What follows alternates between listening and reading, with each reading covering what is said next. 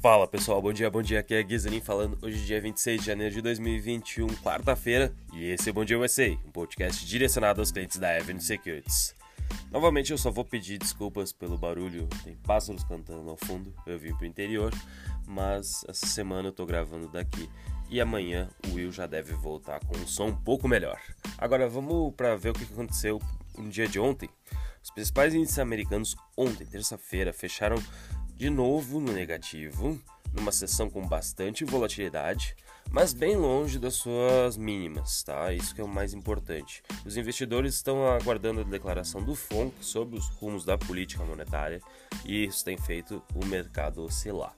Dow Jones menos 0,19, SP 500 menos 1,22 e Nasdaq menos 1,67.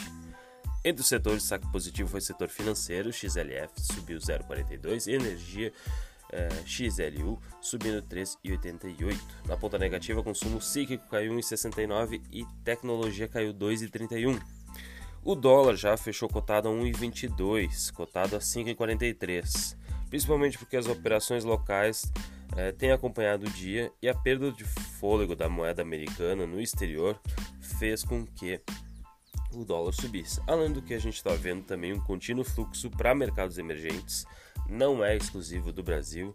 China está tendo esse mesmo fluxo, Índia está tendo o mesmo fluxo, Rússia está tendo esse mesmo fluxo. Então, o mercado acaba ficando positivo para as moedas emergentes. A gente sabe que 5,43 não é a, o máximo, mas também não é a mínima. Então, para quem está acompanhando está aproveitando oportunidades para comprar, a gente teve oportunidade nessa janela com queda da bolsa americana e queda do dólar, que é algo que é raro de acontecer, então gera oportunidades. Para hoje, o que a gente tem? Durante a madrugada, no continente asiático, as ações operaram no positivo em Xangai 0,86 e no Japão Nikkei caiu 0,44. Esse tom positivo, na verdade, está se espalhando por toda a Europa. A Eurostox está subindo 2,16, bem forte. CAC 40 índice francês subindo 1,96. DAX índice alemão 2,04. Inglaterra FTSE 100 1,85. Os futuros americanos também estão nesse tom positivo. Nasdaq 1,75. SP 500 1,25 de alta e Dow Jones 0,87. Hoje o grande destaque na agenda é a declaração do FONC. A gente vai ter a reunião política monetária do Banco Central, que deve manter os juros entre 0 e 0,25. Um grande destaque é como que eles vão reduzir os estímulos monetários, se eles vão acelerar ainda mais essa redução ou se eles vão manter o passo que eles estão fazendo atual, o ritmo atual, e isso significa elevar os juros ou não em 0,25 na reunião de março. A gente já começa a ver que vira consenso no mercado até uma alta de 0,5% que, que acontece quando eles sobem juros? A moeda deles fica atrativa novamente. Apesar do que a gente está vendo esse fluxo agora ainda não tão forte, porque eles ainda não devem subir nessa reunião.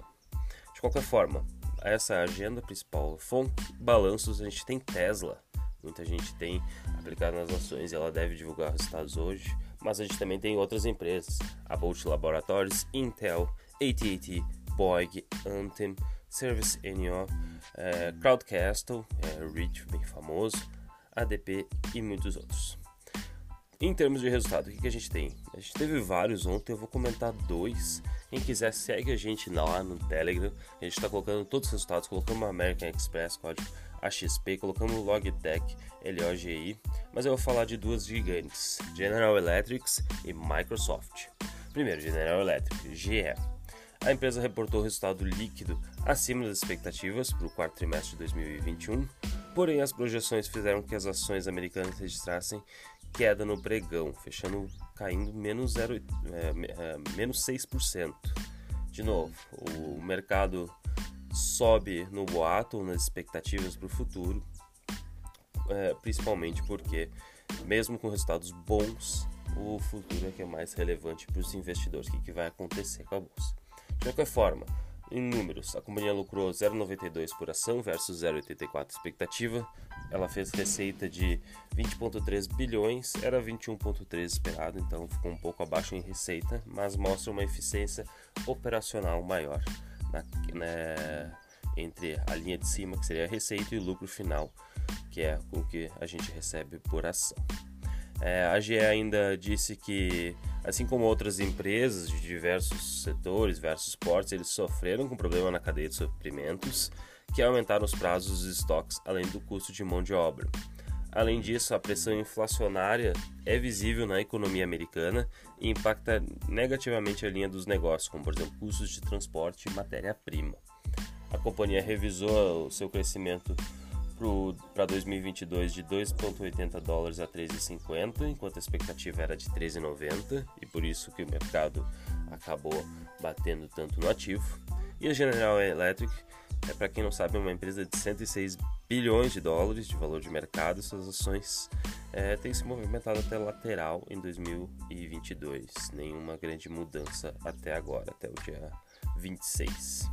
Outra grande empresa, essa aqui a gente vai até perder um pouco mais tempo. A gente sabe também que muita gente tem carteira e é importante a gente estar bem informado de tudo que está acontecendo sobre ela. É a Microsoft, código MSFT.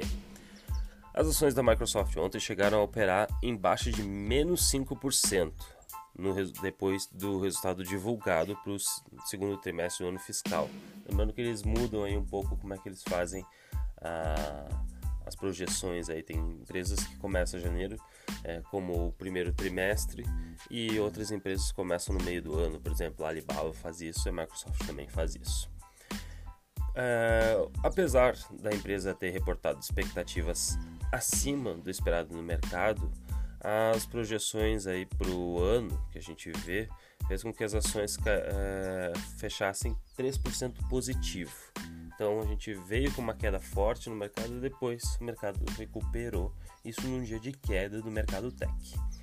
Lucro por ação da Microsoft foi 2,48 dólares versus 2,31 esperado e as receitas foram de 51,7 bilhões contra 50,9 esperados. As receitas cresceram 20% na comparação anual no seu segmento Cloud, Intelligence Cloud, mais 0,29% de alta, e esse sistema inclui o Azure, o GitHub e outros produtos do Windows Service. A alta foi impactada pelo aumento de 46% na venda do Azure e outros serviços cloud, que a gente vê que continua crescendo esse segmento. Outro segmento foi é, da parte de produtividade de processo, que inclui pacote Office, Office 365, LinkedIn, Dynamics, entre outros produtos da Microsoft. A receita foi de 15,9 bilhões, uma alta de 19% com relação ao mesmo período do ano anterior. É, entre os destaques, a empresa teve uma alta de 37% na receita do LinkedIn e 15% na receita do Microsoft é, é, 365 Customer. Eles estão com 56,4 milhões de usuários.